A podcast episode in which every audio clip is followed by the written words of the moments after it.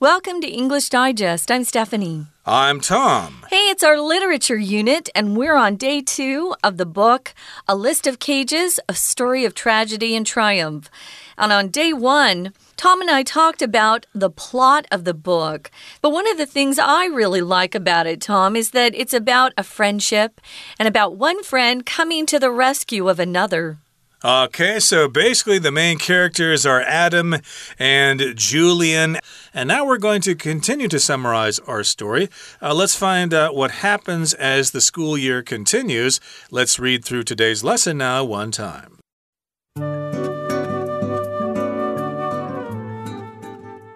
Throughout the school year, Adam continues to be a source of support for Julian. Julian, meanwhile, attains a speaking role in the school play. When he sees Adam, Emerald, and other friends cheering at the final performance, he acknowledges the people who genuinely care for him. One day he goes home wearing clothes that Adam gave him to replace his old, too small clothes.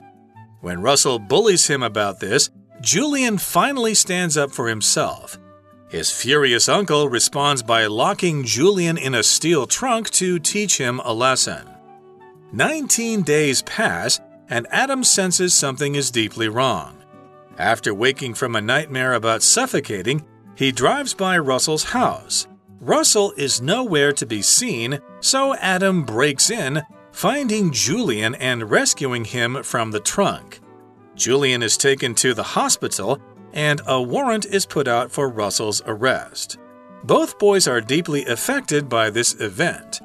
In hospital counseling, Julian comes to understand that it wasn't just Russell keeping him constrained, but his own fears. He makes a list of his cages and thereby begins freeing himself from them. Adam, in contrast, is shaken and traumatized. He blames himself for not having contacted the authorities when he first discovered the abuse. To cheer Adam up, his mother throws him a graduation party. However, Russell bursts in with a gun, threatening to kidnap Julian and murder Adam. One of Adam's friends tackles Russell, and in the struggle, the gun goes off and kills its owner.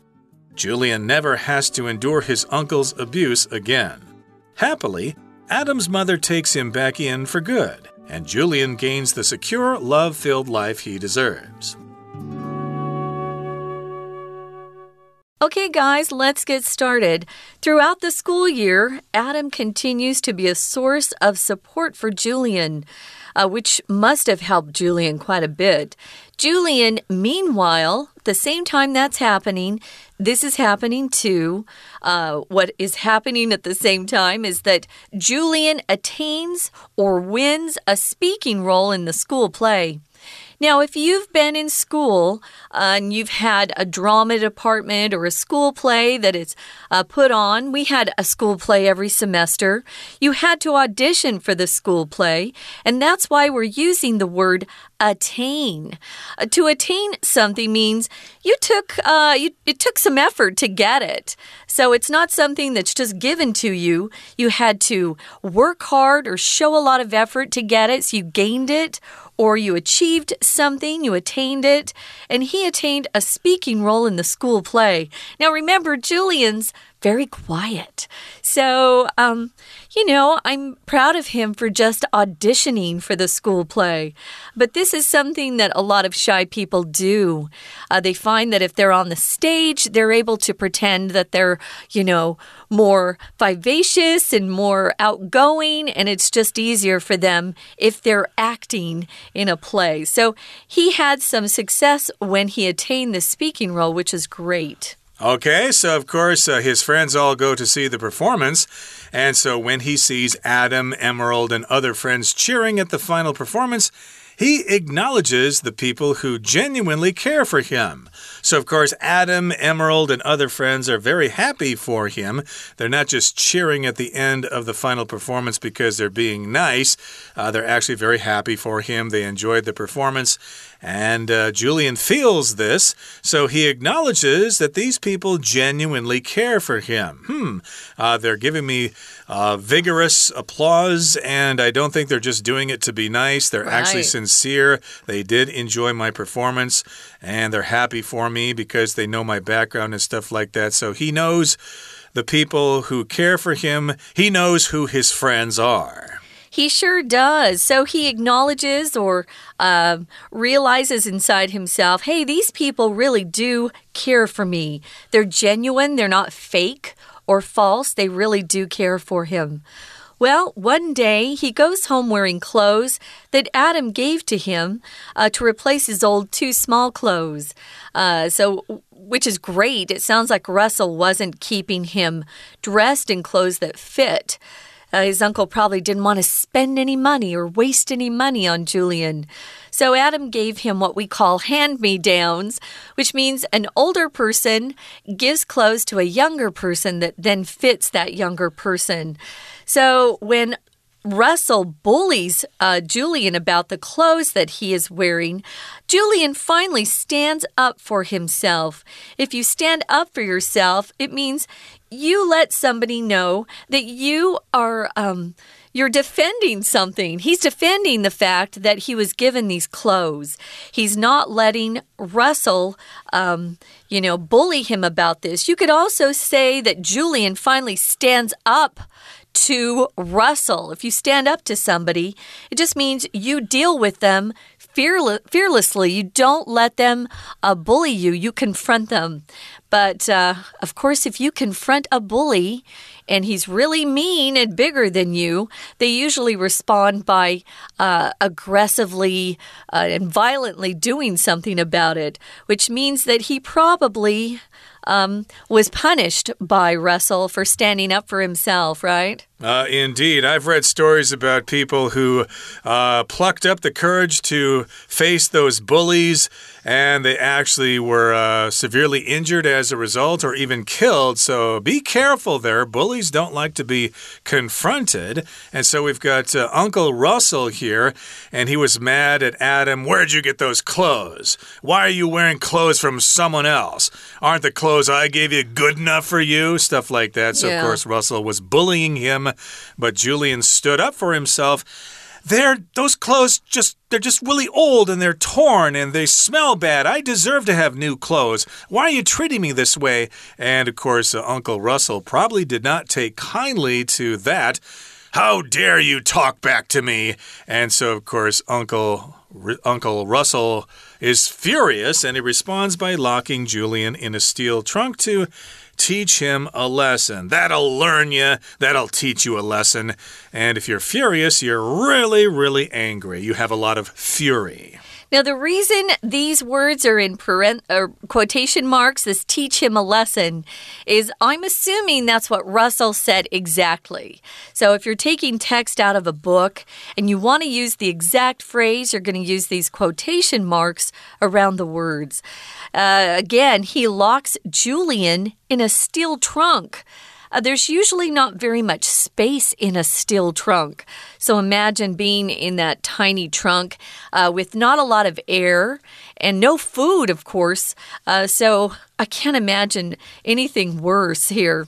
Now we're going to move on to the next paragraph. It says 19 days pass. So a lot of time passes, and Adam senses something is deeply wrong. Sometimes we have a feeling inside ourselves that just lets us know something's not right, or maybe there's some danger that's happening, or we need to be careful about somebody or something. Uh, that's a sixth sense, that gut feeling that helps you stay safe sometimes. Well, he senses or has a feeling that something's really wrong or deeply wrong. So, after waking from a nightmare about suffocating, he drives by Russell's house. When you have a nightmare, you're dreaming at night, but it's not about good things. It's about things that are very unpleasant, very frightening to you. Um, I have nightmares sometimes if I uh, read a scary book or I watch a scary movie or I'm just worried about something. Sometimes I'll have a nightmare about what I'm uh, upset about. Suffocating is when someone doesn't get enough air to breathe. If you suffocate to death, it means you're, you, you aren't able to get enough air into your lungs and you die. So he had a nightmare about suffocating, and that got him or put his put him into motion to drive by Russell's house and to see what was going on. Yeah, he wants to check on his friend Julian, but Russell, Uncle Russell, is nowhere to be seen. Uh, he's not there, so Adam breaks in. He goes into the house by breaking the window or something like that. He breaks in and he's finding Julian. He finds Julian and he rescues him from the trunk. So when he broke into the house, Julian probably heard that and uh, he started calling out for help. And Adam heard him, so he broke open the steel trunk. He rescued him. If you rescue someone, of course, you save them from a difficult situation. If you get stuck in the mountains during a hike, you might have to be rescued by helicopter. Yikes. And Julian is taken to the hospital, and a warrant is put out for Russell's arrest. So, of course, when you get to the hospital, they're going to be wondering how did this person get injured like this? So Adam would have to explain, well, his uncle locked him in a trunk, so they called the police. That's basically reckless endangerment or attempted murder. So the police want to arrest Russell and they put out a warrant for his arrest, which means basically uh, they've been officially given permission to arrest Russell and bring him into jail. So it's been issued or put out. The warrant is put out, it's issued, and the police officers know about this and they start looking for evil Uncle Russell. Yeah. Okay, that brings brings us to the midway point in our explanation for today. It's time to turn things now over to our Chinese teacher. 听众朋友，大家好，我是安娜。我们昨天开始带大家看一个文学作品，一个小说叫做《A List of Cages》。那我们昨天有提到啊，Adam 发现 Julian 其实被他的 uncle Russell 所家暴之后呢，先把他带到女朋友家小翠她家，可是他们没有报警，因为他们有一点担心，如果报警的话。 是不是会进一步就威胁到 Julian 自身的安全？所以呢，后来就是直接让 Julian 回家了。那接下来呢，我们看一下今天这个文章呢提到，就是在整个学年之后啊，Adam 就持续的担任 Julian 支持的来源。不过在第一段第一句的第一个字，这个介系词我们要抓出来看一下。好，首先是它的念法，叫做 throughout，throughout。这个介系词啊，它后面可以加时间，指的是在整个时间当中。像这句话，在整个学年当中，throughout the school year，或者我们可以说 throughout the history，在整个历史当中。跟它长得很像的有另外一个字叫做 through，t h r o u g h，那它也是一个介系词，它就有贯穿的意思。比如说开车穿越隧道。Through the tunnel，那还跟他们很像的，就是另外一个字叫做 though，就是所谓的 although，虽然那个字 t h o u g h，那它就是连接词 although，虽然的意思。好，所以在整个学年当中，Adam 就持续的支持 Julian 呐。那 Julian 他在学校的表现也不错，在戏剧当中呢，也有一些的争取到一些角色。那他也知道，像 Adam 跟他女朋友 Emerald 小翠啊，其实是真正关心他的人。不过呢，后来又发生了一件事情，就是有一天呢，当 Julian 穿着 Adam 给他的衣服回家的时候呢。Russell 就为了这件事情又欺负他。不过呢，当时 Julian 终于有一个勇气来捍卫他自己。好，我们先看一下第一段，在第四句的这个地方。第四句呢，我们先看到逗点之后的主词 he 就是 Julian，后面有一个动词叫做 goes home。我们常说来往站做动词，常常会跟着动词 ing 或者是 pp。例如在这里。Julian 回家，回家什么呢？身上同时穿着 Adam 给他的衣服，所以 go 跟 wear 穿衣服的穿其实是同时发生的。我们会在第二个动词穿衣服的穿这个地方，就直接让它变动词 ing。这种句型呢，就会被归在分词构句这里说，因为两个动词同时进行，所以第二个动作直接用动词 ing 就好了。我们再看一次第一段第四句哦。He goes home wearing clothes。他回家，同时身上穿着衣服。什么衣服呢先行词是 clothes 衣服，that 一直到句尾的地方是限定用法的关系子句。这些衣服啊，就是 Adam 给他替换掉比较小的这一件。那回去之后呢，Russell 又对他施以家暴，那么 Julian 就捍卫他自己。可是这个愤怒的叔叔 uncle 啊，他居然把 Julian 锁在一个钢制的行李箱里面，想要借此给他一个教训。我的妈呀！接下来就这样沉默了十九天。过了十九天之后，Adam 觉得怪怪的，怎么都没有见到 Julian。好，我们来看一下第二段的第一句。这个第一句呢，有一个动词可以把它抓出来，叫做 sense。sense 这个字啊，如果是名词，它指的是我们的五官之一，眼睛啊、耳朵啊、什么舌头啊、鼻子这一些。那所以你用 sense 这个字的时候呢，就是不单纯只说看，也包含听啦，或者是代表你的感受的意思。所以 Adam 就觉得怪怪的。后来呢，他就跑去找 Julian，结果呢，他发现 Russell 就不见了。好，我们来看一下第二段，在第三句这个地方，Russell 不见了。第三句的 Russell is nowhere to be seen，这边可以把它画起来。这边的表达就还蛮特别的。好，所以 Adam 呢，他就直接闯入，找到 Julian，然后把他救出来。在这里的 breaks in 之后，同样也是一样一种动感的这种动作，finding Julian and rescuing him from the trunk。后来真的就报警了，警方因此就发布了一个逮捕 Russell 的通缉令。We're going to take a quick break. Stay tuned. We'll be right back.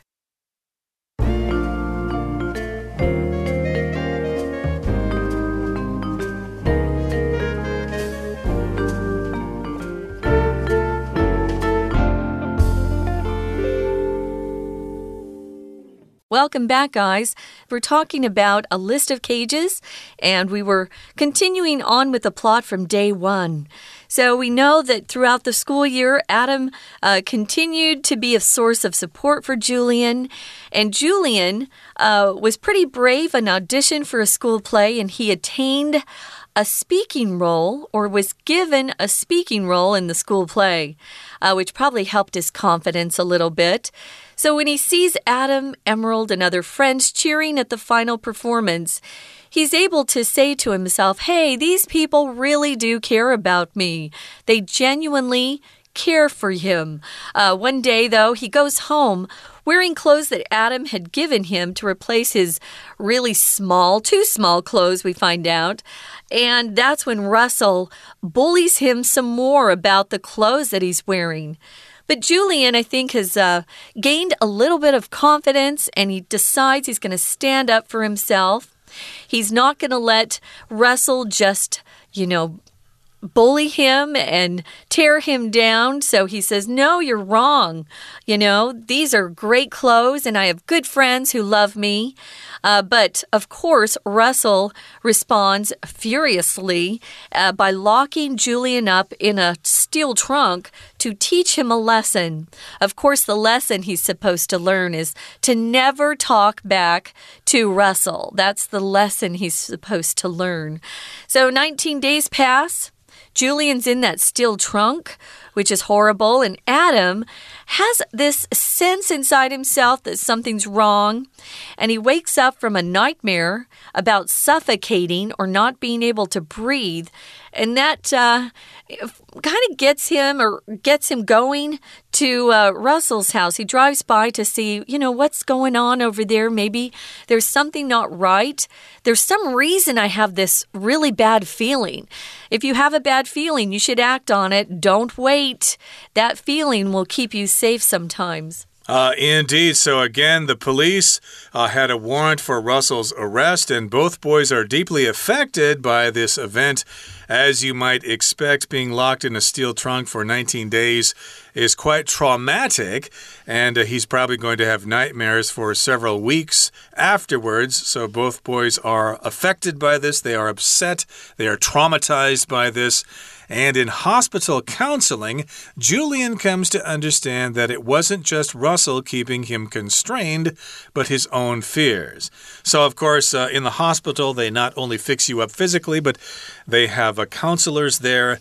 And of course, if someone comes in who is the victim of abuse or something like that, of uh, domestic abuse, battered women, for example, uh, they'll have counselors there to talk to you and help you out and help you deal with the situation. So the counselor there talks to Julian, and Julian starts to understand hmm.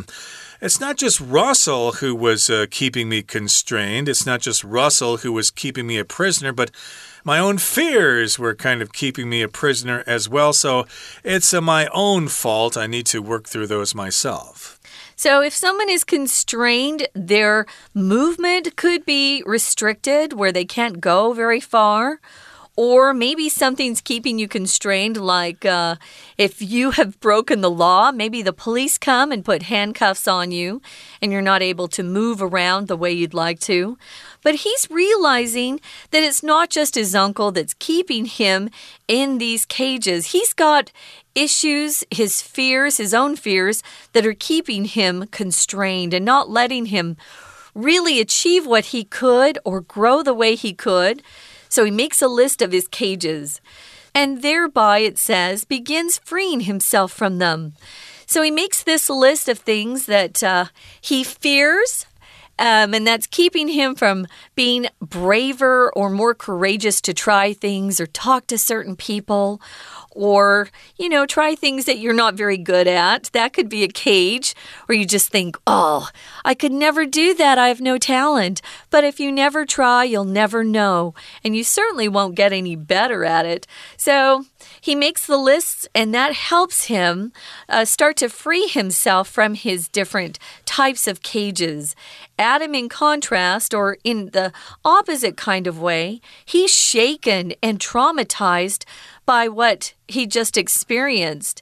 You know, if you're traumatized by something, you've gone through something that has really led to a lot of emotional uh, shock to your system, and it's hard for you to move on. You probably have nightmares or need some counseling to actually recover from your trauma. You can be traumatized, or you can experience trauma, or trauma can be a noun too. Exactly. So, of course, Adam is very upset by the situation and he blames himself for not having contacted the authorities when he first discovered the abuse.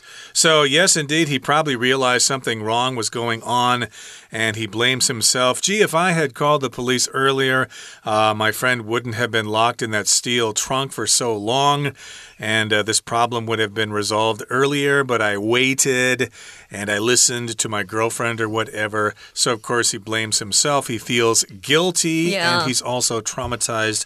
And to cheer Adam up to make him happier, his mother throws him a graduation party. So here we have the word throw. We often use that to talk about giving a party for someone. He throws him a graduation party, or the mother threw him a graduation party, which means she set it up, uh, she bought all the decorations and brought the food in and invited people. So she put on this party for him. She held this party for him. Right. So, however, it says Russell bursts in with a gun. Ooh, scary. If you burst into a room or into a place somewhere, it means you're entering very suddenly. Uh, you probably aren't knocking on the door, you're just, you know, rushing in. So he bursts in with a gun, threatening to kidnap Julian and murder Adam. He's a bad dude, I must say. If you kidnap somebody, you take them hostage, you keep them prisoner, and typically you ask for something in return. Most kidnappers are asking for money from the family. Here, he wants to kidnap Julian, not for money. He just wants to take Julian back, probably because he enjoys abusing him. There are people out there like that. And he also, Russell, that is, he wants to kill Adam or murder him. Exactly. So, yeah, he's going to kidnap Julian, ask for ransom or something like that. And of course, he's going to get his revenge on Adam by murdering him. And one of Adam's friends tackles Russell. Uh, that means he uh, grabs him and takes him down to the ground, just like in American football. They try to tackle the ball carrier. Mm -hmm. And in the struggle, the gun goes off and kills its owner. Okay, so if a gun goes off, it fires, it shoots, bang. And uh, fortunately, in this case, it killed the owner and not the friend of Adam. And the owner, of course, was Russell. He owns the gun, he's the guy who broke in with the gun. Wow. And it just happens to kill the worst person in the room, and that's Russell. Um, I'm not sad to say that the gun killed him. So Julian never has to endure his uncle's abuse again. To endure something means you go through something that's tough on you. It could be physical, it could be mental or emotional. But if you endure, you don't give up, you just keep going, you don't let that thing beat you. But to endure something also means you're suffering in some way, or you're going through something that's painful or difficult but you're not quitting, you're not giving up, you're just continuing. So he's ne he's never going to have to uh, suffer from his uncle's abuse again.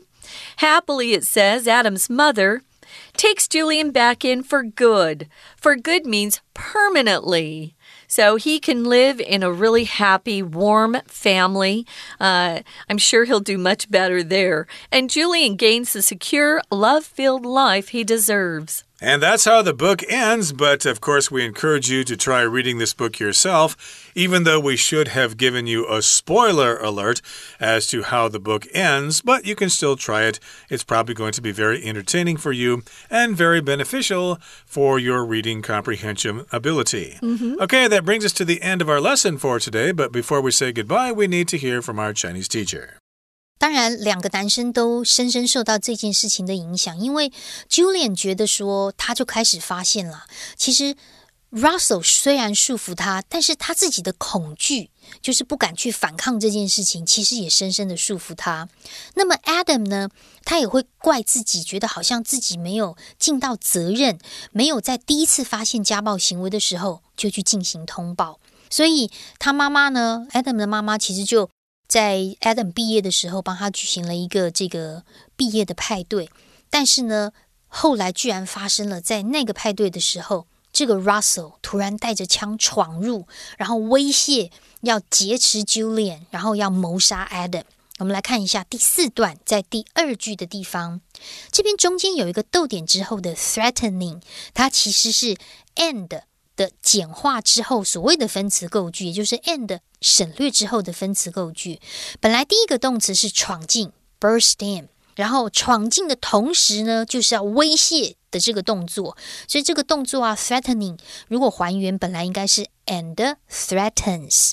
那如果我们把连接词删掉之后，动词直接变成动词 ing。好，那后来 Adam 有一个朋友就直接把 Russell 拦住，而且在搏斗当中，因为枪支走火，Russell。当场就被射杀身亡了。那么，因此 Julian 就不用再忍受叔叔的虐待啦。然后，Adam 的母亲就决定要永远的收留他。那么，Julian 当然也获得了他的安全感。然后呢，就得到了一个充满爱的生活。我们明天会针对这个故事做一些更深入的探讨。我是安娜，我们明天见。That's it for today, everybody. But uh, come back next time and we're going to talk about the story again.